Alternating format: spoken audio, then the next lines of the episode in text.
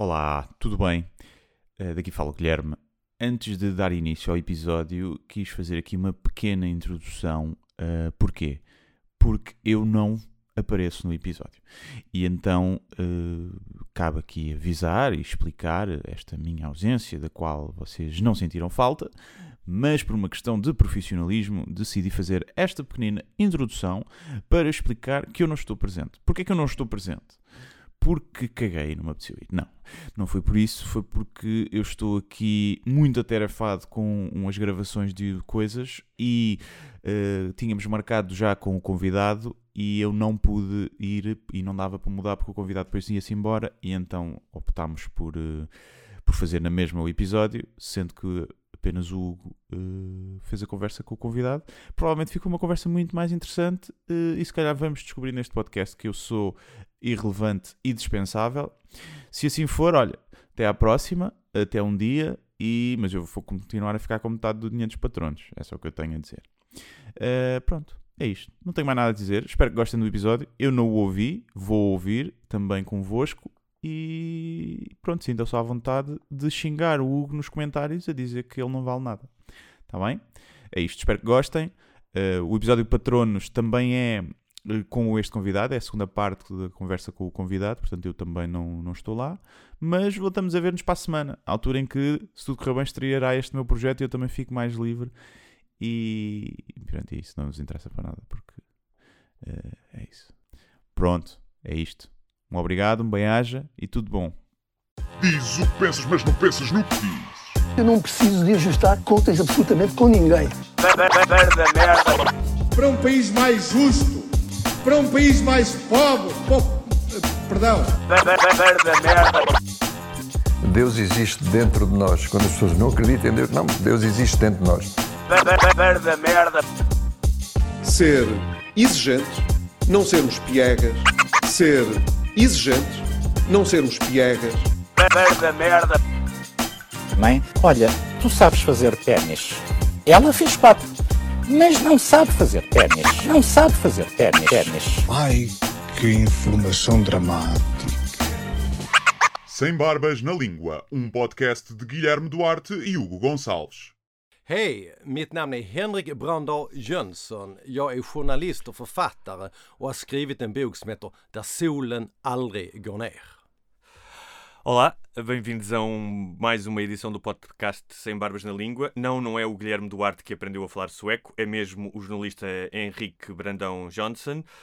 Sueco, como eu já disse, uh, e que é o nosso primeiro convidado pós-pandemia, o primeiro convidado ao vivo. Uh, este é também uma. Uh, não é apenas uma novidade termos de novo um convidado, mas o facto de o Guilherme não estar connosco nesta edição. Ele explicará depois porquê, mas é por uma boa causa. O Henrique está connosco um, porque, além de ser o correspondente sueco na América Latina do maior uh, jornal da Suécia e da Escandinávia, uh, eu não vou atrever a dizer o nome do jornal, mas como é que seria em sueco? Dagens Nyheter. Okay. não, não me atrevo. Mora no Rio há 20 anos, já morou em Lisboa também. Já escreveu vários livros sobre o Brasil e o seu último livro, publicado pela Objetiva uh, e que já está disponível nas livrarias portuguesas, é O Viagem pelos Sete Pecados da Colonização Portuguesa. O livro é o resultado das suas viagens por sete lugares de expressão lusófona: Goa, Moçambique, Macau, Timor, Angola, Brasil e Portugal. O livro fala do presente mas também da herança do primeiro fenómeno de globalização iniciado com a expansão marítima e a colonização portuguesa. É um livro que se devora, cativante, que entretém e que ensina, e que tem a capacidade de nos levar a viajar com o autor. É também um livro resultado das paixões do Henrique, as viagens, a curiosidade pelos novos lugares e por entender o outro. Podemos dizer que Henrique tem um amor por Portugal e pelo Brasil, sem dúvida. Mas o amor não nos obriga à suspensão do espírito crítico, e este livro é também um olhar inquisitivo sobre as consequências, ainda hoje, de séculos de escravatura e de colonialismo. Henrique, Henrique, Henrique bem-vindo. Obrigado. Um, o livro foi um sucesso, comecemos por aí, foi um sucesso na Suécia. Sim. É um sucesso, vai na sétima edição. Consegue explicar porquê? Olha, eu acho que tem a ver um pouco com a pandemia, porque o livro foi lançado em Suécia o ano passado, em agosto. Significa que os suecos estavam travados em casa desde março até agosto. E os suecos são o povo no mundo per capita que viaja mais. O sueco sempre viaja, porque fica lá no norte, está frio, precisa viajar. E os suecos estavam em, em casa, não podia viajar. E em agosto, quando lancei o livro, porque o livro é uma viagem pelo mundo. Estou em Macau, estou em Timor-Leste, Goa, Angola, Moçambique, lugares exóticos, assim. Então os suecos estavam, uau, essa é uma viagem. Então os suecos sentou na sofá e leu o livro, que virou uma assim, uma viagem. E quando alguém gosta do livro, fala para o outro, e fala para o outro, e de repente a primeira edição vendeu em duas semanas. A segunda edição em mais duas semanas. E agora está na sétima. Então, estou muito feliz com esse sucesso. Muitos parabéns. Um, a ideia de pecado, que consta do título, é, é apelativa, não é? Ou seja, desde a Divina Comédia ao filme do David Fincher, esta ideia dos sete pecados é algo que suscita um, em todos nós curiosidade. Um, mas a sua interpretação num país católico como o nosso pode ser limitativa, no sentido em que leva-nos apenas a pensar na culpa ou no castigo. Mas o pecado tem também um lado de prazer, de fruição, e isso está muito presente no livro. Ou seja, tu tanto falas do pecado no sentido de uh, as consequências mais negativas da, da, da, expansão marítima, mas há momentos, uh, como tu disseste, em que um, nós nos sentimos realmente a descobrir mundos novos. Esse Sim. equilíbrio para ti era importante? Sim, olha, para mim, essa coisa de pecados. Uhum é também prazeres. Okay. É pra, luxúria em Moçambique é sexo. É, gula em Goa é comida, okay. comer. E claro, ganância em Macau é um pouco greed, essa coisa Sim. de ganhar, é um pouco feio, mas para mim não é culpa, é uma desfrutação, porque essa ideia dos pecados foi uma ideia, eu estava falando com o meu editor em Estocolmo, e ele perguntou, mas Henrique, por que você quer escrever sobre o mundo lusófono? Assim, por que o sueco quer ler sobre o mundo lusófono? É, suecos nem sabem o que significa a palavra lusófona, assim. É, mas eu expliquei que, olha, colonialismo britânico era construir é, ferroviárias, escolas, universidades, essas coisas, porque os ingleses tinham muitos recursos e levaram as esposas para a Índia, para a Quênia. A colonização portuguesa era totalmente diferente, porque não tinha esses recursos. E também não levaram as mulheres nas viagens. Então, o que o português fez foi espalhar pecados. Porque chegou lá em Timor-Leste, tinha nada para fazer, então ficou bebendo vinho. É, em Goa também, fazendo comida. Não, não construíram muita coisa, mas construíram um pouco de pecados, porque os portugueses em Moçambique chegaram, eram pobres. É, e não tinha mulheres, mas lá eles, os portugueses, homens brancos, procuraram é, moçambicanas, assim. Então eles disseram assim que foi Deus que criou o branco e o, e o negro, e foi o português que criou o mulato. Assim, isso foi de Moçambique. Esse é uma, é, essa, essa tua afirmação hoje geraria entre certos círculos alguma polémica. Uh, já lá iremos dessa questão, Sim. tu falas mais, falas mais à frente. Uh, tu próprio desmontas essa ideia do colonialismo português como apenas benevolente, não é? O, o chamado lusotropicalismo, que foi utilizado pelo Estado Novo durante muito tempo, e tu desconstróis essa ideia também. E é muito, é muito interessante o livro porque tu fazes esse, mostras os dois lados. Mas eu, eu queria começar exatamente pelo início de tudo. Um, e o livro começa com esta frase: Tudo começou com uma mentira. Quer explicar porque é que tudo começou com uma mentira? é, foi. Foi em uh, 98. Eu estava trabalhando no Ministério da Cultura na Suécia e uh, Relações Exteriores estava buscando para pessoas suecos para trabalhar no pavilhão da Suécia numa exposição mundial. E nessa época eu estava assim, teve uma paixão por uma mulher, uma relação que não estava muito bem. Assim, eu queria fugir, queria sair. Assim, eu vi esse anúncio, tá bom, então. Já tinha ido para Lisboa antes. Eu pensei, tá bom, eu vou ir para Lisboa. Eu tenho que pegar esse trabalho. Eu queria trabalhar como assessor de imprensa. Já era jornalista nessa época.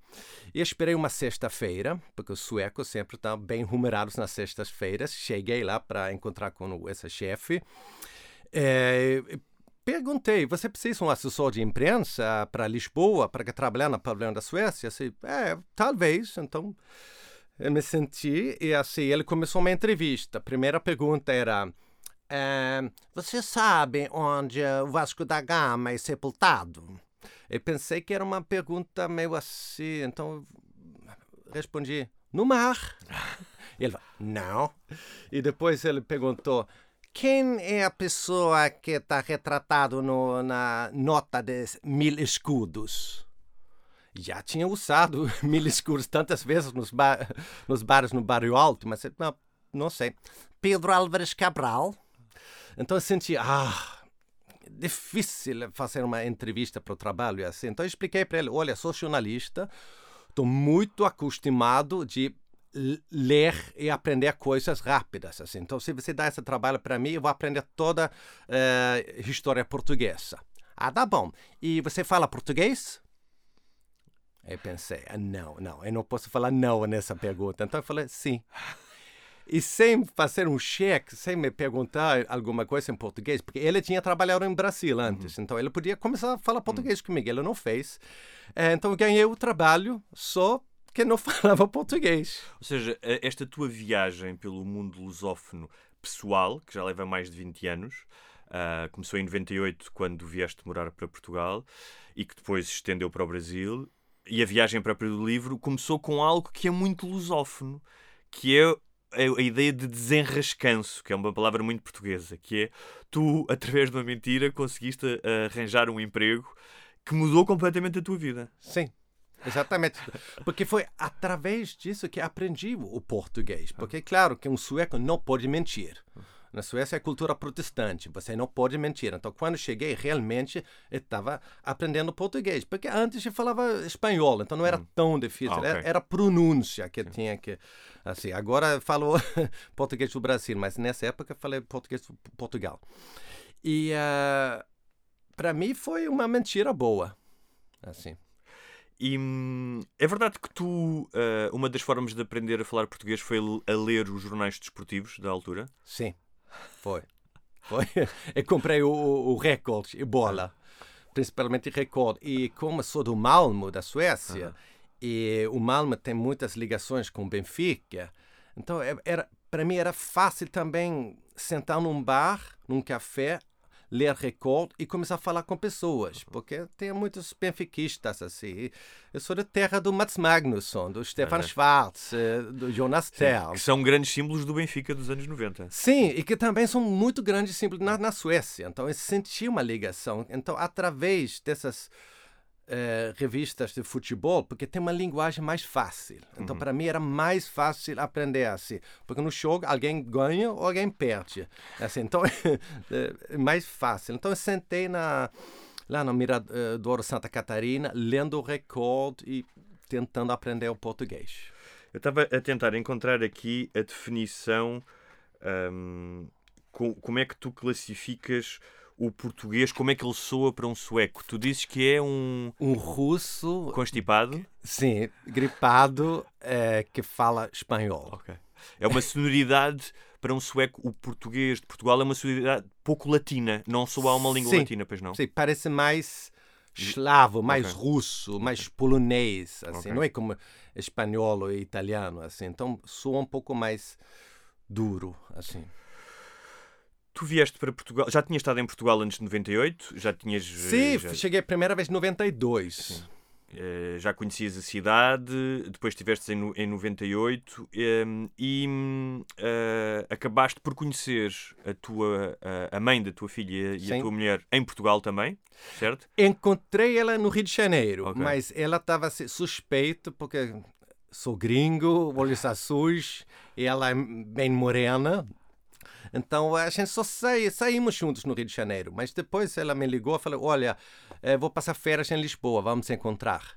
E para um brasileiro, brasileira, é, é tipo assim, ah, Lisboa e Suécia é tudo muito perto. Para nós suecos não, é longe, mas é, comprei essa passagem e aqui a gente realmente ficamos juntos assim. E tiveram uma, fi e tiveram uma filha? É? Sim, sim, sim, uma filha. Nessa viagem não, mas outra viagem. Assim. mas é, quando estava com ela aqui, fomos para Alentejo, para Borba, é, fomos para Reguengos de Monserrat, hum. Viana Costelo. Então foi uma linda viagem.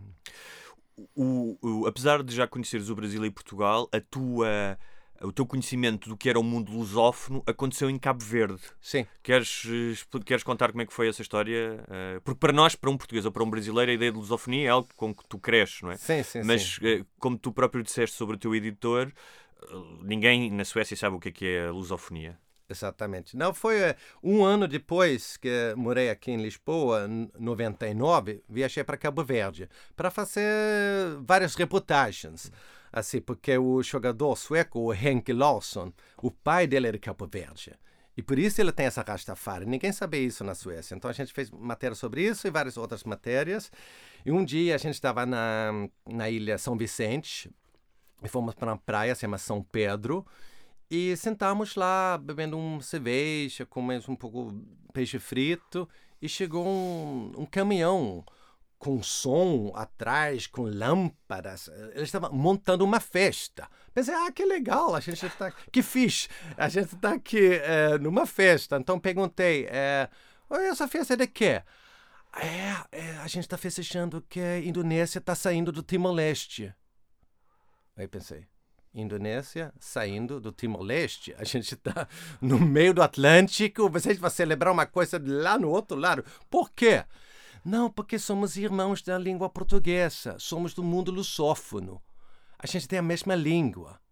Mundo lusófono? Que isso? Ele explicou que luso veio do Lusitânia, oh. dos romanos, e nunca vi. Achei tão bonita essa palavra, lusófono, assim, mas não sabia o significado. Então fiquei ainda mais interessado e pensei: olha, um dia tenho que escrever sobre isso. E acabaste a escrever, muitos anos depois, o, tu explicas o, o início deste livro que te levou a escrever este livro.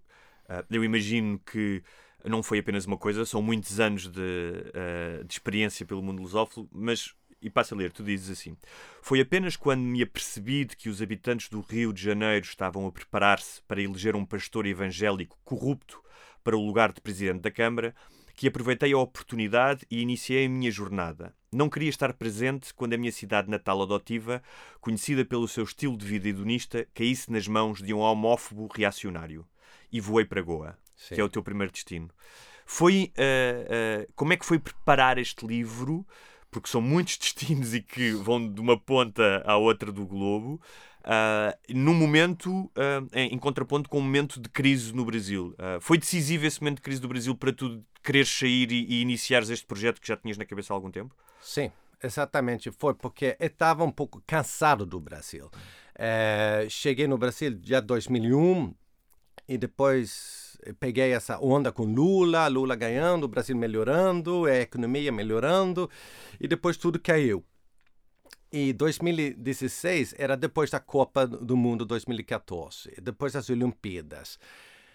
E pensei, agora eu posso sair para fazer esse livro, porque já tinha pensado nesse livro vários anos, mas é claro, como um correspondente na América Latina, eu não posso ir para Macau. O meu editor, você está fazendo o que em Macau? Uhum. Então eu tinha que esperar o momento certo. E outubro de 2016 também era o momento certo, porque era eleição entre Trump e Hillary Clinton. Okay. E Suécia, que é um país totalmente fascinado com os Estados Unidos. Então, o, nosso jornal só estava fazendo matéria sobre os Estados Unidos, sobre essa eleição. É como muitos jornais. Então, aproveitei e fui para Goa. Ninguém perguntou, cadê Henrique? Não, eu estou na Goa. É assim. Então, é, foi esse momento. Eu decidi, depois de tantos anos escrevendo na América Latina, estou continuando fazendo isso, claro. mas eu pensei, agora é para mim, agora quero fazer um sonho, quero realizar um sonho e visitar esses países. Já tinha visitado Angola antes, Moçambique, assim, mas foi a primeira vez que foi para Timor-Leste, Macau e Goa, que foi experiências incríveis. Tu começas uh, exatamente com Goa uhum. uh, e nós entramos, aliás, a primeira descrição é uh, eh, coloca-nos lá de tal maneira que nós sentimos o bafo de calor tal como tu sentiste ao sair do avião, não é? Que é uma Sim. coisa muito típica quando chegas a um lugar tropical, não é? Essa, Sim. essa sensação que estás de facto num, ah, num lugar muito diferente daquele onde embarcaste. Um, e, e, e, por exemplo, em Goa, podemos começar por aí, um, tu contas, contas a história, em Goa dedicas ao pecado da gula, falas da cozinha goesa, da mistura de sabores, um, mas contas um, um uh, uh, além deste lado mais hedonista, contas uma coisa que eu achei bastante interessante, porque tu não te limitas a falar da herança portuguesa nesses lugares, mas muitas vezes contextualizas com o que está a acontecer nesses lugares agora. Sim. E na questão de Goa tem a ver com a radicalização do partido no poder. Um, Goa é o único estado onde se pode comer carne e onde se pode beber álcool, certo? Sim. Mas que existe e que uh, os outros indianos viajam para Goa para poderem pecar, por assim dizer. Sim.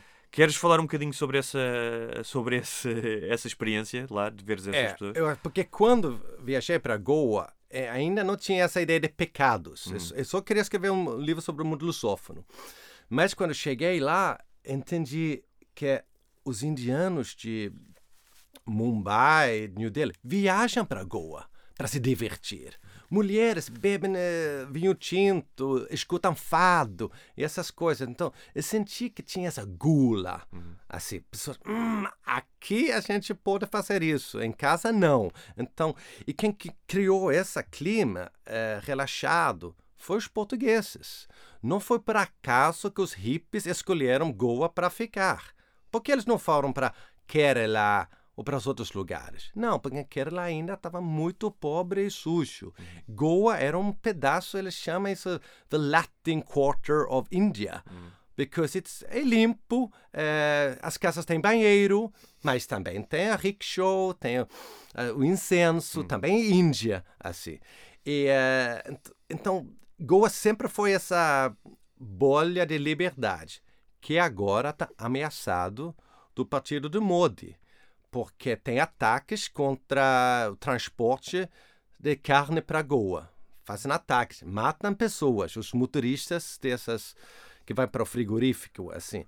Estás a falar, obviamente, dos nacionalistas hindus, não é? Sim, Para quem a exatamente. vaca é um animal sagrado e, e, como tal, não querem que se coma carne de vaca em Goa. Sim, e o governador agora é do partido Modi, então Goa está sendo ameaçada dessa onda conservadora. Há dois elementos exóticos quando falas de Goa. Um deles é o facto de haver fadistas goesas, não é? Muitas delas, eh, algumas delas não falam português, não é? Cantam foneticamente.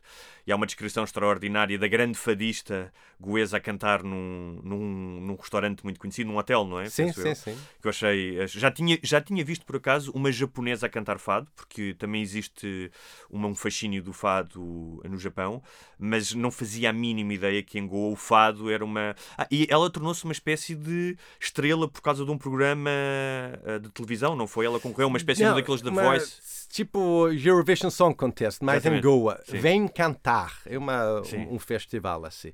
Ela é Sonia Shirsat. Ela canta fado 15 anos, mas canta tão bem assim. Então, quando fiquei lá e fechei os olhos, pensei, olha, agora estou no Dragão do Alfama, estou em outro lugar assim. E ela totalmente indiana, pai hindu, é assim, mas ela apaixonou por fado e canta muito bem.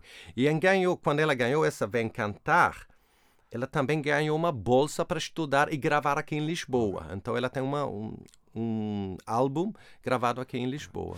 E outro, outra coisa curiosa da herança dos portugueses é a bebida, não é? Ou seja, há uma espécie de uma aguardente que foi levada pelos portugueses Sim. e que hoje continua a ser bebida lá, não é? Sim, é o Fene, Ok. que é feito do cachu, mas é cachu do, do Brasil.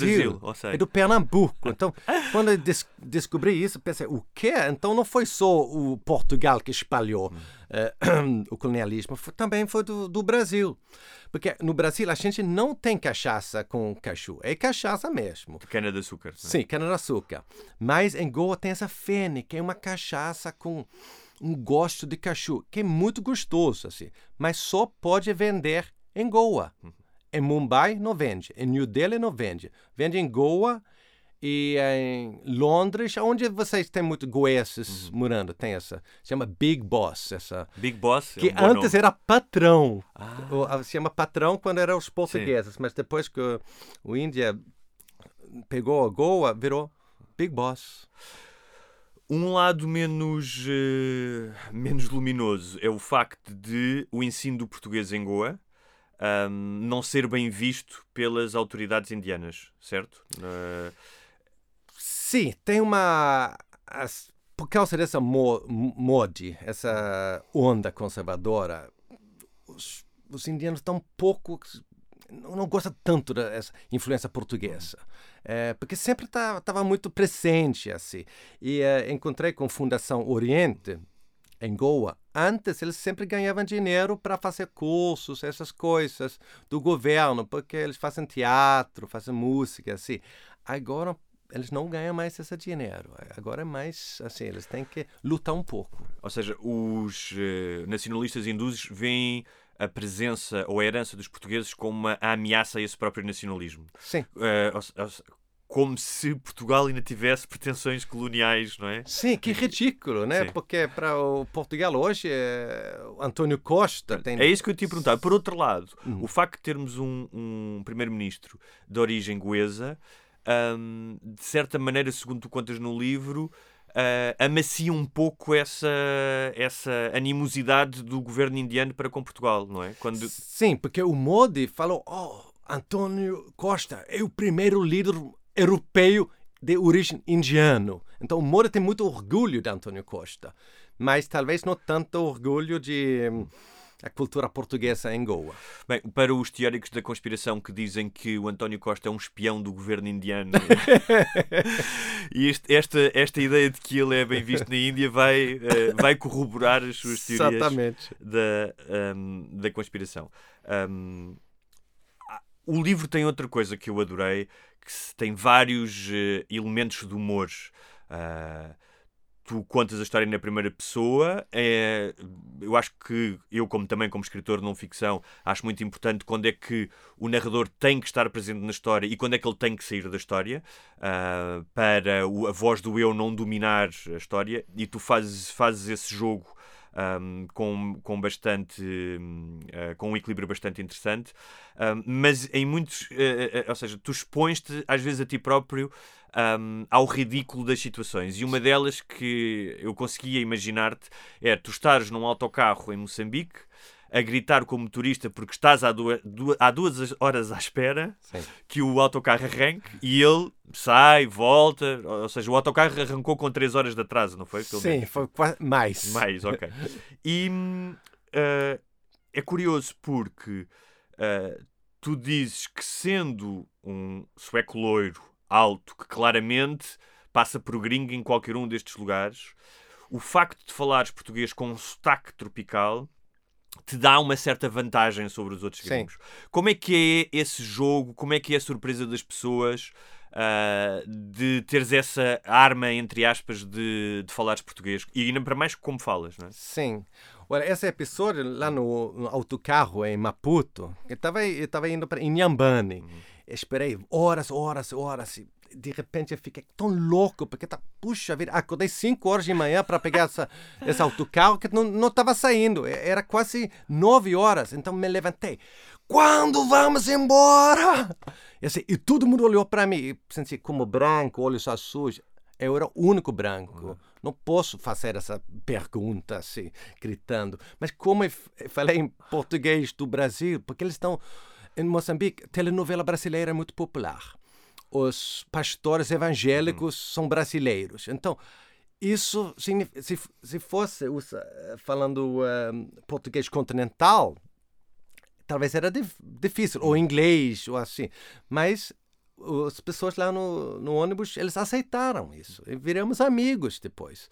Uh, então, para mim, é uma é uma arma, talvez, assim, de falar uhum. português do Brasil, porque é, é soft, é suave, assim. Não é colonizador. Ou seja, é, o facto de tu falares português, não só, do, não só português do Brasil, mas português, é uma espécie de uma chave para um mundo enorme. Tu sentiste isso agora quando estiveste em Timor ou quando estiveste em Goa. É? Dá, o simples facto de falares a mesma língua dá-te acesso a uma espécie de um universo alternativo que a maioria das pessoas que não falam essa língua não tem. Sentiste isso, essa Sim. experiência? Essa, essa é a minha alegria de escrever esse livro, porque por causa dessa mentira, eu aprendi português. E o meu mundo, que era pequeno antes, assim, de inglês, espanhol, assim, agora é só o mundo abriu. Lá em Timor-Leste, eu senti que estava fazendo parte do Timor-Leste, porque estava falando português. A língua deles, é claro que em Timor-Leste falam tetum também, mas é muitas palavras portuguesas. Então, essa é, é tipo que ganhei uma passaporte. Eu falo português, então eu posso chegar nesses mundos e falar com eles. Porque a maioria das pessoas que chegam em Timor-Leste é o australiano falando inglês. É uma barreira, claro. É, e a mesma coisa se você chega em Moçambique falando inglês. Mas se você fala português, abre mais. Você pode ler o cardápio, você pode falar com o garçom. Hum. Assim, para mim é uma porta de entrada, assim, que abre para mim. Vamos passar para uma parte do livro um, que é menos hedonista e mais, para algumas pessoas, mais polémicas. Eu, eu não considero que seja polémica. Um, e que, um, que eu acho que tu, uh, como uh, escritor de não ficção, um, que deve contar as coisas como elas uh, são e, e, refletir sobre isso, consegues, que é a herança do colonialismo e da escravatura. Isso está muito presente nos capítulos sobre Portugal e no Brasil, também noutros, mas essencialmente nestes dois, e, e também em, em, Angola, obviamente. e hum, hoje é muito difícil tu conseguires debater a história uh, sem que haja uma conversa polarizada de trincheiras. É? Em Portugal isso tem estado muito presente, não apenas em Portugal, mas em Portugal tem estado muito presente, que é, se tu por acaso uh, falas, como nós já falámos aqui, de aspectos positivos da expansão marítima e da presença portuguesa no mundo, Uh, automaticamente, para muitas pessoas, estás a ofender todos, todas as vítimas da escravatura e do colonialismo. Se por outro lado tu queres falar abertamente uh, sobre os danos causados pelo colonialismo e a escravatura, para outras pessoas tu estás a ofender a história gloriosa Sim. de Portugal. Hum. E, pelo menos essa é a minha visão, Uh, e tu, apesar de não a dizeres uh, no livro explicitamente, eu acho que ela está lá, é uma coisa não anula a outra. Elas podem existir ao mesmo tempo. E se é verdade que a expansão marítima proporcionou descobertas científicas incríveis, uh, conquistas culturais que hoje são património da humanidade, e tu falas de algumas delas nas tuas viagens. Também é verdade que resultou num sistema organizado, contínuo de séculos de escravatura de milhões de seres humanos, como nunca existiu na, na, na história do mundo e como nunca voltou a existir, felizmente. Hum. Uh, e que ainda hoje está presente. Tu falas muito disso, que é a escravatura não acabou uh, quando se decretou o final da escravatura em Portugal. Uh, não só porque os, os, os barcos de tráfico negreiro continuaram, mas porque hoje em dia, tu falas disso, andas em Luanda, andas no Rio de Janeiro e andas em Lisboa, e ainda temos consequências um, da escravatura. Um, como é que tu, um, uh, uh, sendo estrangeiro, para ti é uma, uma vantagem ou sentiste que estás mais exposto porque as pessoas dizem ah, tu não tens nada a ver com isto porque, porque hum. tu és hum. estrangeiro, de falar das coisas como as vias? Uh... Olha, quando enfrento é, quando você escreve sobre a escravidão, assim, é, eu sou jornalista. Eu estou vendo uma coisa, fatos, o que aconteceu. Eu vou escrever sobre isso.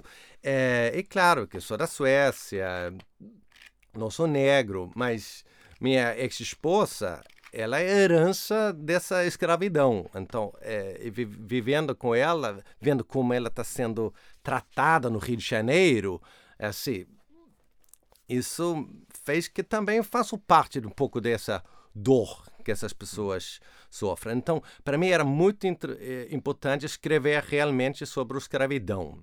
E no capítulo uh, do Brasil, que é o pecado preguiça, que é uma é, é, muito polêmico falando isso, porque os portugueses chamaram os brasileiros preguiçosos porque os índios não queriam trabalhar nas minas de ouro. É, então, para mim, como sueco, falando eh, Brasil preguiça é muito provocante. Mas eu estou usando o exemplo de Rio de Janeiro, uhum. usando o exemplo de Zona Sul, que o branco acostumou não trabalhar. É, a gente tem uma expressão no Rio, em outros lugares também, alguma coisa quebra e você fala, vou mandar fazer. Eu não vou fazer, eu vou mandar alguém fazer. Então, essa é uma herança da escravidão, porque no século XX, no Rio de Janeiro, tinha mais negros que brancos. Então, o branco acostumou não, eu não preciso trabalhar. Alguém vai limpar minha, ca... minha casa é uma empregada, que a maioria das vezes são negras.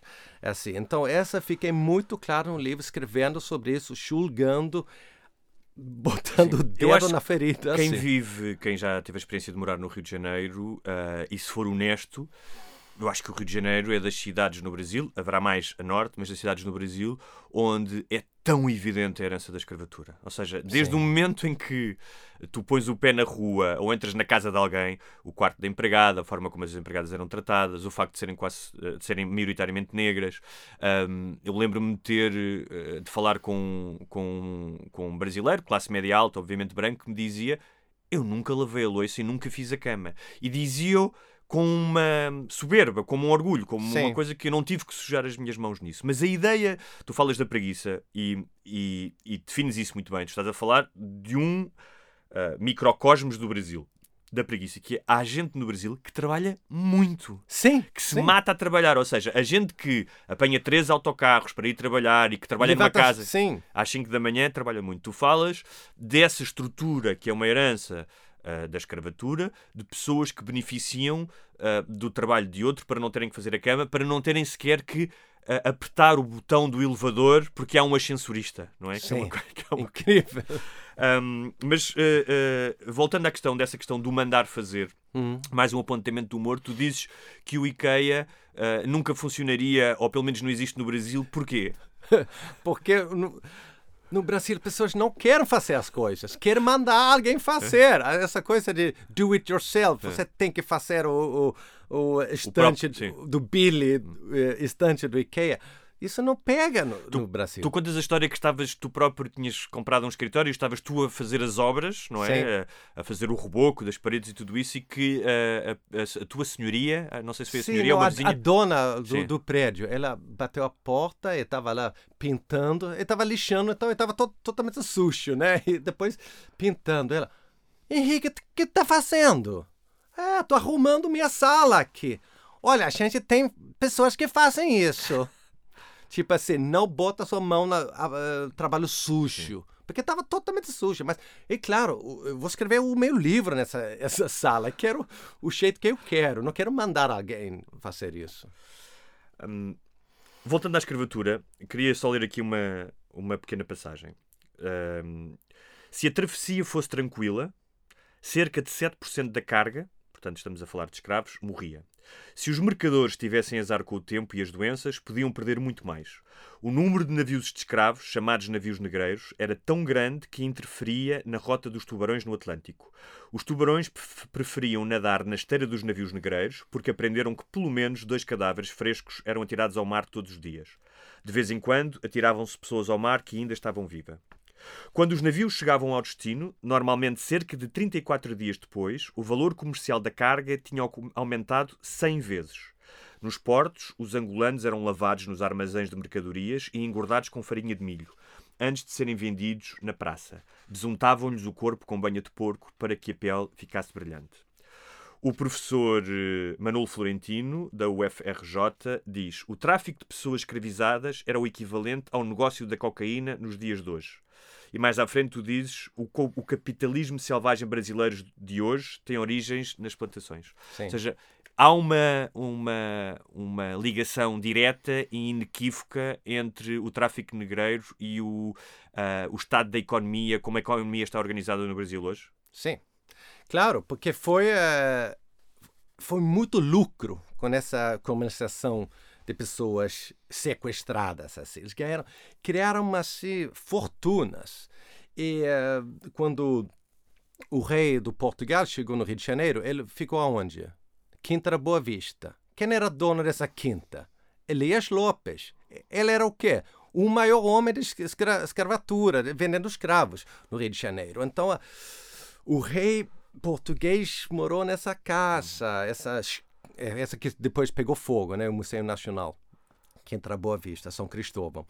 É, isso, eu queria fazer uma pesquisa onde vem todo esse dinheiro, porque eu acho que também aqui em Portugal tem famílias que lucraram com a escravidão. Uhum. E hoje em dia, talvez é dono de um banco, outra coisa, mas a origem do dinheiro veio dessa comunicação de pessoas. Deixa-me só fazer um parênteses. Quem estiver interessado nesta questão, além do livro, obviamente, que fala mais aprofundadamente sobre isso. E aliás, eu queria deixar já aqui um reparo que é o, aquilo que nós estamos aqui a falar em nada substitui a leitura do livro. Uh, isto é apenas uma espécie de um trailer porque o livro vai muito mais fundo e, de facto, como tu disseste, uh, é uma viagem uh, por estes sete lugares. Portanto, esta conversa não substitui a leitura do livro. Mas para quem estiver interessado um, nesta ideia de quem aqui ainda hoje beneficia da escravatura Uh, as famílias. Há um artigo no, num novo jornal que é o 74, julgo que é assim que se chama 74, ao 1974. É muito novo, mas que fala exatamente das famílias que, como tu disseste, depois passaram a ter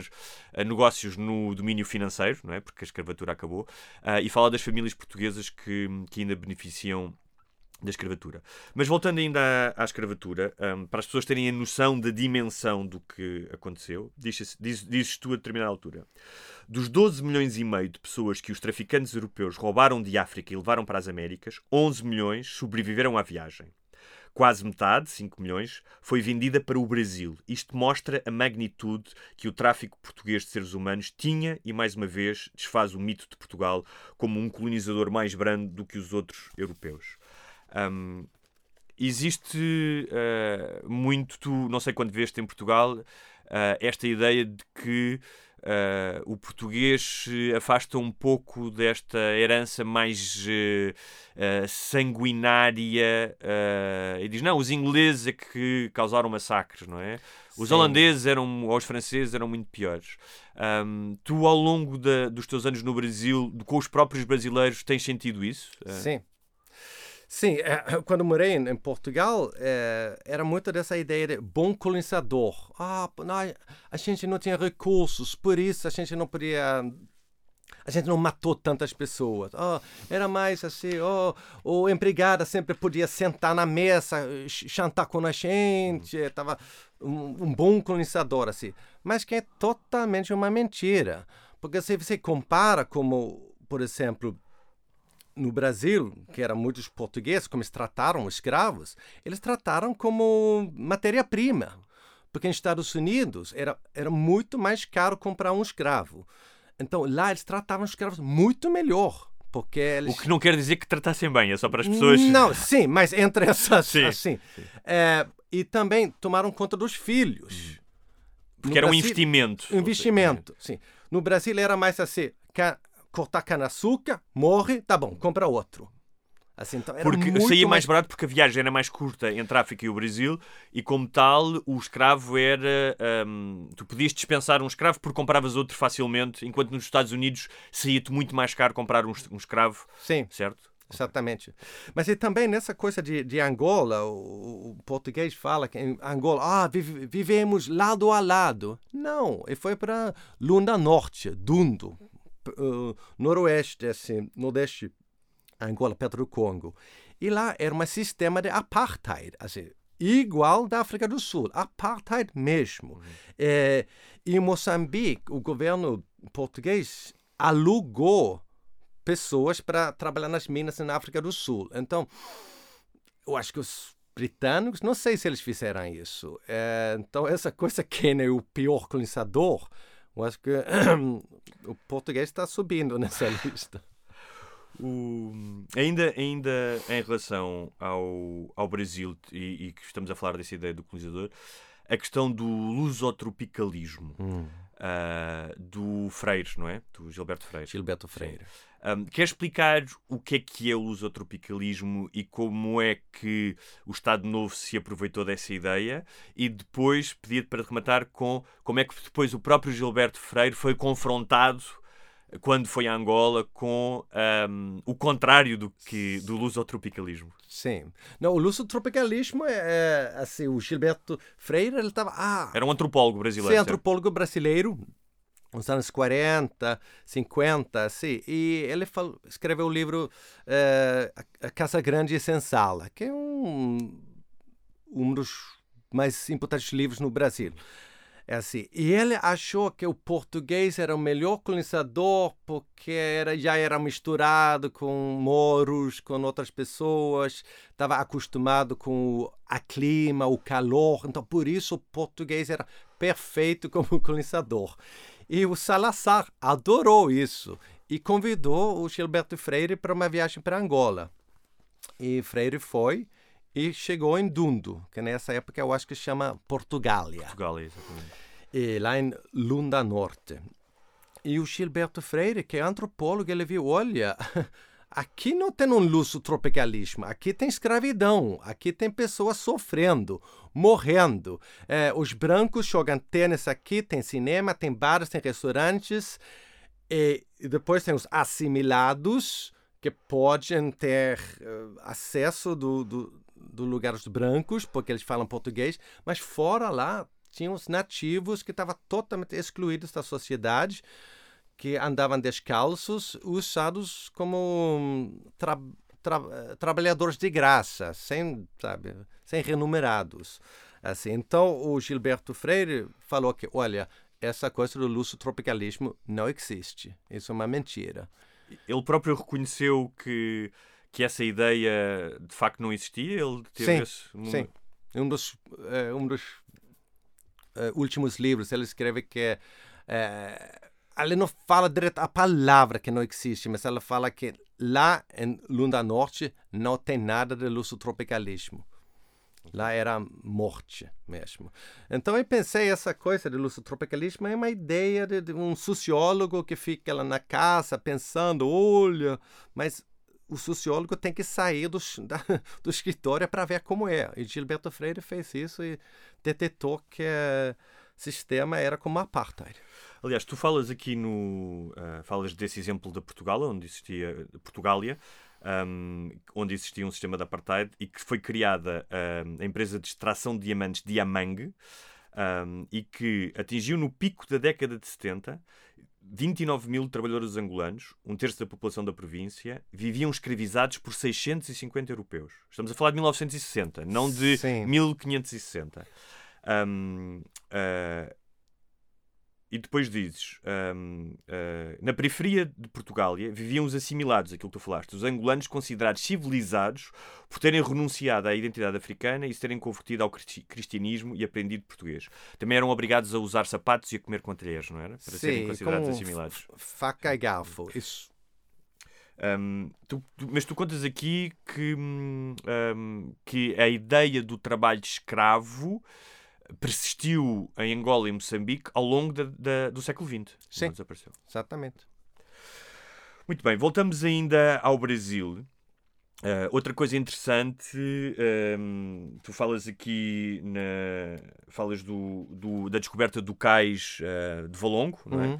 Uh, uma descoberta arqueológica que é, foi o porto em todo o mundo que recebeu mais escravos, sempre, Sim. e que foi descoberto acidentalmente uh, nas escavações de uma obra no, uh, no porto do Rio de Janeiro, certo? Sim. Na zona centro. E, e tu, por acaso, encontraste um português e eu achei o que ele diz bastante interessante, eu nunca tinha pensado nisto. Diz ele: quando se é alemão, é preciso assumir a responsabilidade pela guerra mundial, mas sendo português, escapa-se. Eu nunca tinha pensado nisto, mas é Sim. verdade. É... Ou seja, nenhum português leva a mal que nas escolas alemãs, que uh, o chanceler, a chanceler alemã, se vai a, algum, vai a algum lugar, fale do que aconteceu na Segunda Guerra Mundial com um, uma postura de desculpas e de responsabilidade, o que não quer dizer que a pessoa que o faça tenha sido ela a cometer essas atrocidades, mas há uma memória comum. E em Portugal, o, o, tu contas também a história no capítulo de Portugal do Marcelo, que foi ao Senegal, a um lugar de tráfico de escravos e que falou de todos os aspectos incríveis da expansão marítima, mas foi incapaz de uh, falar do lado mais obscuro uh, do tráfico de pessoas e de ter um ato de reparação ou de pedir desculpas. Quando tu falas de outras pessoas que visitaram o mesmo sítio, o Obama? Obama e Lula. E Lula, exatamente. E os dois, Obama chorando. Sim. Ilha de Goré, ah. é uma ilha fora de de Senegal. E Lula também chorando, porque ele nunca foi nesse lugar, mas entendo que se Obama chora, Lula chora, é porque é impacto. E o Marcelo chega lá e, olha, escravidão para nós acabou em 1761, a gente tem nada a ver com isso e não preciso pedir desculpa. Ele não falou essas palavras, claro. mas o ato dele foi essa, de não pedir desculpa. É claro que ele não tem nada a ver, assim, claro. não conheço toda a família dele, mas é claro que foi o Portugal que é inovadora, que, que inventou essa ideia de sequestrar pessoas na África e vender para a América. E eu acho que agora com Black Lives Matter precisa uma desculpa ou, ou, um debate, pelo menos. Eu acho que tu tocas o, o dedo na ferida e mais do que tudo, uh, eu repito isso porque para mim foi importante ler neste livro, que é este livro não faz ativismo. Ou seja, tu não estás aqui a tomar uma das partes e a fazer uma espécie de um discurso, discurso panfletário a favor deste ou daquilo. Tu fazes o trabalho de um jornalista que é o de constatar as coisas como elas são. E eu achei muito interessante porque tu falas de algo que eu venho falando já longamente, de um certo complexo de inferioridade dos portugueses. E acho que se nós formos uma nação com maturidade, podemos assumi-lo. Nós fomos um país que já teve um império, que o perdeu, que, viveu na que vive na periferia da Europa, que é o país mais pobre da Europa Ocidental, que, que viveu 48 anos de uma ditadura atroz que nos atirou ainda mais para a cauda da Europa. E não há nenhum mal dizer que, vivendo no continente mais rico e mais educado, que existe este sentimento de inferioridade porque nós nos constantemente nos comparamos com os suecos, com os alemães, até com os espanhóis. E admitir isso, para mim, é só uma questão de maturidade, não é? é admitir, não, não, não nos minimiza, é admitir, ok, temos esse complexo. Acho que temos muito menos hoje em 2021 do que tínhamos em 1980 e tu tiveste cá em 1992 e deves ter sido testemunha de que realmente os jovens portugueses, os jovens portugueses já não têm tanto esse, esse, esse sentimento. Mas em termos de memória histórica há aqui um problema que é aquilo que tu fazes da, da questão, que é da, da questão do sentimento de, de complexo de inferioridade. Se nós não tivéssemos esse complexo de inferioridade, se fôssemos uma nação madura em relação à sua memória histórica, o Marcelo não teria nenhum problema em admitir isso. É, um... é porque Lula, ele pediu desculpa. Hum. Lula, que é um trabalhador, que só tem nove dedos, ele chegou lá, tinha nada a ver. A família dele não enriqueceu com esses dinheiro. Ele falou, pediu desculpa. Mas sabes que é um. Assim, ao falar do Lula, com toda a cisão que existe no Brasil, uh, provavelmente alguém está a ouvir e dizer: Pois, mas o Lula é comunista. A agenda uh, da escravatura, de querer mandar abaixo a história uhum. de Portugal, é uma agenda stalinista, não é? É muito difícil ter esta conversa sem o filtro. Uh, do fanatismo ideológico hoje, não é? E, e, quando, eu, quando eu puxo esta ideia da maturidade, é também para a nossa vida pessoal, que é na nossa vida pessoal, nós fazemos coisas boas e fazemos coisas más. E se formos honestos e chegarmos a uma certa altura, à meia-idade, por assim dizer, e Portugal, enquanto nação, já passou da meia-idade, temos a, a, Aliás, é bom para a nossa evolução, evolução, e para a nossa paz interior reconhecer o que fizemos mal. Não há problema nenhum disso. Não, não, não, não, não temos que nos minimizar. E eu acho que falta a Portugal esse debate sobre a escravatura, esse debate sobre o colonialismo, porque ele não ficou lá atrás Sim. O teu livro mostra isso, seja em Angola, seja no Brasil, seja em Portugal. Um, é uma onda que te flagrou através das décadas e ainda hoje tu sentes isso nas sociedades lusófonas. E é só falar disso, não custa nada falar disso. Uh, e depois então pensar talvez em reparações, isso já é outra conversa, não é? Sim, sim, sim. Não, mas eu acho que dá para falar sobre as duas coisas. Incrível, Vasco da Gama descobriu a, a rota para a Índia. Para, parabéns. E assim, mas também tem que falar das outras coisas. Aliás, tu falas de uma coisa interessante, mais uma vez por causa desta narrativa, de que o Marcelo, nessa intervenção, diz que Portugal foi a primeira potência colonial a proibir a escravatura, o que não é inteiramente verdade. Não. Certo? Não é. Porquê? Não, porque os os navios negreiros estavam continuando frequentando os portos de em Angola e Moçambique. E os donos eram portugueses e o dono do, do porto era portugueses que não pegaram esses barcos, não condenaram as pessoas, não não aplicaram a lei. Se era proibido, então vai lá pegar esse navio negreiro. Não, deixaram acontecer mais de 100 anos depois, até 1888, assim, saindo dos do portos de Moçambique e Angola principalmente. Ainda, ainda voltando aqui ao Brasil e a Portugal, ainda temos aqui algum tempo para falar sobre isso, há uma história que eu achei interessantíssima pelo simbolismo um, do privilégio uh, uh, do homem branco, ou neste caso até da mulher branca no Brasil, que é a história das pensões das mulheres solteiras. Sim.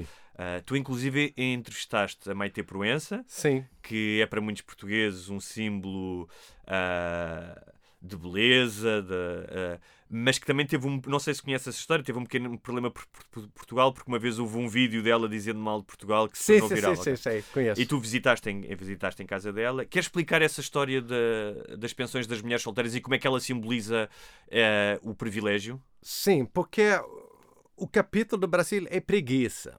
Então, eu estava buscando essa tipo funcionários públicos que ganham dinheiro sem fazendo muita coisa. E depois descobri essa coisa de pensões, que é quando Brasília estava sendo construída nos anos 50, é, o Kubitschek, o presidente nesse tempo em Brasil, ele fez uma lei assim, o filhas que não casam, que são filhas de militares e desembargadores, ganham uma pensão ter, com 22 anos. Então, para é, um, uma regalia, uma, um presente para essas pessoas. E essa é uma coisa que ele fez em 58, mas que ainda hoje é, pessoas usam. E o que chama a atenção com Maite Proença, que o pai dela era desembargador, é, ela é super rica. Ela não precisa de uma pensão, mas ela luta tanto, ela paga advogados para manter esse privilégio. E, e muito dinheiro, uma pensão que você vive muito bem. E ela já tem dinheiro. E também outra, Duarte, como se chama ela? Regina Duarte. Sim, Regina Duarte, que era ministra da Cultura com Bolsonaro. É, ela também ganha essa coisa. Então, essa, eles, essas pessoas que não precisam dessa pensão pega, rouba nesse dinheiro, vive muito bem, quando tem outras pessoas que não ganham quase nada. Então, para mim, também uma ideia de, de preguiça. Ah, não preciso trabalhar, eu vou ganhar essa apostadoria, porque o meu pai era militar. Assim, isso é uma coisa muito feia. Tu confrontaste com isso e ela diz: sim, mas a lei dá-me esse direito, não é algo que possa influenciar. Um, ela acha mesmo, ou seja, ela não é capaz de fazer o exercício, ou seja, de uma forma legal, sim, sim está na lei, mas ela não é capaz de fazer o exercício que vive numa das maiores penthouses de Copacabana, que, recebe milhões de. Que é, que é uma mulher riquíssima, não é? Sim. E não é capaz de abdicar dessa pensão. E tu dizes aqui que Ainda hoje, 140 mil mulheres desfrutam desta pensão vitalícia, que custa aos contribuintes brasileiros mais de mil milhões de euros anuais. Uh, a pensão vitalícia das filhas solteiras consome quase 35% do orçamento anual de pensões do Estado do Rio de Janeiro. Sim, é incrível. E continua. E se você faz um Google, você encontra uma, duas, três matérias sobre isso. Não é uma discussão. É claro que todos os cariocas brasileiros conhecem esse sistema, mas hum. ninguém está manifestando. E o que achei estranho com Maite Proença, que é uma mulher inteligente, hum. é, ela luta pelo meio ambiente, ela não é boba, mas ela não entende que ela, ela tem que recusar esse dinheiro. Ela não precisa desse dinheiro. Mas dizendo, como ela diz para mim, é um meio direito. Uhum. É meio direito. Sim, eu sei direito porque eu leio escroto, mas uh, olha, qual é a sua responsabilidade moral de viver em Copacabana com essa vista no edifício ao lado do Copacabana Palace e recebendo dinheiro que você não precisa? Olha, estamos perto do fim da entrevista. Eu quero só dizer que vamos continuar depois no programa especial de patronos. Vamos falar mais meia hora uh, sobre outras, outros lugares que tu viajaste. Houve ainda muita coisa que ficou por falar. Um, portanto, quem estiver interessado em, em, continuar a ouvir esta conversa e saber mais sobre o livro e a história de vida do, Henry, do Henrique, já sabem, vão a patreon.com barra sem barbas na língua e tornem-se patronos. No sábado há um episódio especial com a continuação desta conversa. Mas ainda temos aqui uns minutinhos para terminar. E, e tu falaste agora do confronto verbal, profundamente educado que tiveste com a senhora Maite Proença, mas em vários momentos desta, destas tuas viagens, tu tiveste confrontos, inclusive em Angola que quase chegaram a vias de facto, não é? Porque Sim. foi numa manifestação uh, anti-governo em que houve carga policial com, com gás-pimenta um, e houve outras situações, não sei se foi na China ou em Angola que te mandaram tirar o chapéu não foi? Foi Angola também. Foi, foi Angola também, Sim. tu disseste, mas eu pensava que só se tirava o chapéu na, na, na, igreja. na igreja, não é? Por causa porque eles querem, querem filmar a cara das pessoas. É, eu estava descendo para a Casa da Moeda, o Museu okay. da Moeda em Luanda, e tinha que tirar essa Sim. boné. Achei uh, e depois falas também no Brasil, mas isso é uma questão diferente, mas também de uma questão que estás a sair de uma favela, que, com, em que metes para dentro da favela, encontras-te com garotos, adolescentes com, com armas e há um momento de tensão que pode ser sentido pelo leitor. Um, como é que foi esse lado mais do perigo? Sentiste isso em algumas dessas viagens? Tens uma outra história que, que tenhas sentido que tiveste ali no limite de, de algo eh, pior de ter acontecido? Se, olha, essa manifestação em Luanda uhum. era contra a violência da polícia, uhum. porque a polícia tinha matado uma sungueira. Sungueiras, essas mulheres que andam com é, frutos na cabeça, assim. Então era uma manifestação pacífica, 50 pessoas, porque em Luanda é quase uma ditadura, então você não tem muitas pessoas manifestando. E eu fiquei quieto lá, porque eu era o único branco e também eu estava lá como. Uh, o meu visto não era de jornalista, então eu não podia inferir. Mas quando os policiais começaram a botar pimenta. Gás pimenta. Gás pimenta, assim. Ele foi direto para a polícia. Que isso que está fazendo? Ah, assim. E ele. Olha, não faz assim, não faz assim, não faz assim. Você não viu nada. Sim, vi você fazendo isso. Ela podia me prender, ela não fez, porque tem muita gente, mas eu fico com medo. Mas também nessa, quando saiu da, do Cantagalo, é, porque encontrei com o tráfico armado. E é, realmente estava lá fazendo pesquisa, mas estava indo para um restaurante, assim, para matar uma saudade que um amigo que faleceu, a gente sempre foi para um restaurante, mas esse restaurante tinha, assim, não, não funcionava mais. Então eu estava um pouco perdido. E encontrei o tráfico. E ele disse, Tá fazendo o que aqui? Ah, tô procurando um restaurante. Aqui não tem, não! Desce, desce! E ele tava com uma arma mesmo, assim. Pensei, sim, ah, agora não vai sair o meio, meio monte, não. Mas foi saindo, assim. Foi, foi um pouco tenso. Porque tem essa coisa quando você anda com olhos azuis, branco, assim. É óbvio que você não é de lá. Você é outro, outro outro bairro, assim. Então é, foi um pouco tenso, acho, algumas vezes. Tu, tu levas 20 anos no Brasil e o Brasil é um país muito complexo de entender. Leva Sim. anos para entender. É muito fácil ser-se um estrangeiro e chegar e apontar o dedo. Um, uh, ah, mas quando tu vives lá e como é o teu trabalho, tentar ir mais fundo, não ficar na superfície das coisas, não é? Não dizer, ah, isso está mal, você não devia fazer isso, não devia haver ascensoristas. Um, há também, quando há uma maior compreensão, um, é mais fácil, ou seja, tu podes ser crítico, mas tu percebes de onde é que aquilo vem, não és crítico fortuitamente. E eu estou-me a lembrar de uma história, queria saber se sentiste, sentiste isso também no início, um, de que quando eu cheguei ao, ao Brasil estavam a começar as UPPs, ou seja, várias favelas já estavam pacificadas e tu podias subir tranquilamente, já havia festas. Estamos a falar, obviamente, de favelas da Zona Sul, privilegiadas, não tem nada a ver com outras favelas da Zona Norte, mas tinhas muita gente, especialmente estrangeiros, que subiam. Fiz alguns amigos locais, ia lá, ia comer churrasco, ia beber cerveja com eles. E alguns dos meus amigos brancos da Zona Sul, privilegiados, viam aquilo quase como um, uma afronta um, e viam aquilo como uma frivolidade da minha parte, quase como se eu fosse um daqueles gringos que vai fazer o safari pela favela. E eu explicava: não, é hum. diferente, eu sou jornalista, eu quero conhecer a realidade, a realidade do morro, não apenas a realidade do asfalto. E houve um dia, e por um lado eu também era um pouco preconceituoso, porque eu dizia, ah, a cidade está a mudar, agora é finalmente a altura de tu ires conhecer está aqui ao teu lado, toda a vida moraste, está aqui, porque é que não sobes? E houve uma altura, uma amiga que me disse assim: Olha, tu nunca cresceste, nunca passaste a adolescência com medo de sair à rua e com medo de sair à noite e de ser sequestrado ou de ser uh, morta por um tiro.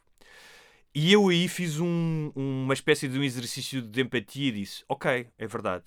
Uh, e o Brasil é, pode ser tão traumático para ambas as partes do asfalto e do morro que Uh, é preciso ter cuidado também, não é? Quando alguém te diz, tu não viveste com este trauma de teres é. medo de teres 15 anos uh, e de não, teres, não poderes ir à noite, podias ser sequestrado. Acho que é muito para um, para um, queria perguntar, para um jornalista é muito importante não estar constantemente a apontar o dedo sem conhecer bem as realidades, certo? Sim, exatamente. A gente tem que conhecer, mas depois de 20 anos no Brasil e tantas, tantas, tantas favelas, eu conheço como, é.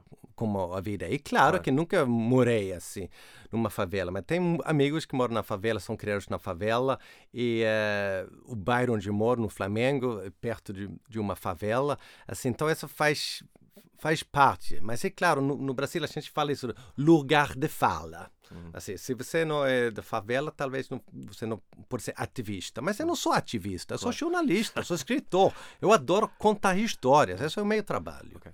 Olha, para terminar esta nossa conversa, um, queria te perguntar: tu conheceste Lisboa em 1992, Sim. em Portugal. Estás aqui quase 30 anos mais tarde. Uh, como é que vês, falas disso também no capítulo uh, sobre Portugal, falas da, da, invasão do Airbnb em Alfama, falas disso longamente, comprem um livro que vale a pena, mas qual é que é o teu, como é que olhas para Lisboa 30 anos depois da tua primeira chegada? Uh, qual é que é o balanço que fazes hoje? Sim, olha, é duas coisas. Primeiro é assim, talvez uma alegria que as casas são renovadas, reformadas, tem turista, tem dinheiro, está tudo limpo. É, realmente essas casas que estavam tão decadentes agora são bonitas. Isso é muito bom, né? Porque quando estava aqui em 92, fiquei a primeira vez num hotel pensão moderna, se chama. Ficava em Martin Muniz, não era nada moderno, não. Mas agora tem uma escada rolante ao lado, né?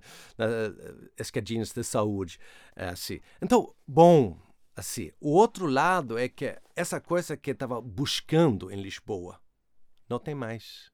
Essa coisa poética, mística, de andar na rua com as sombras.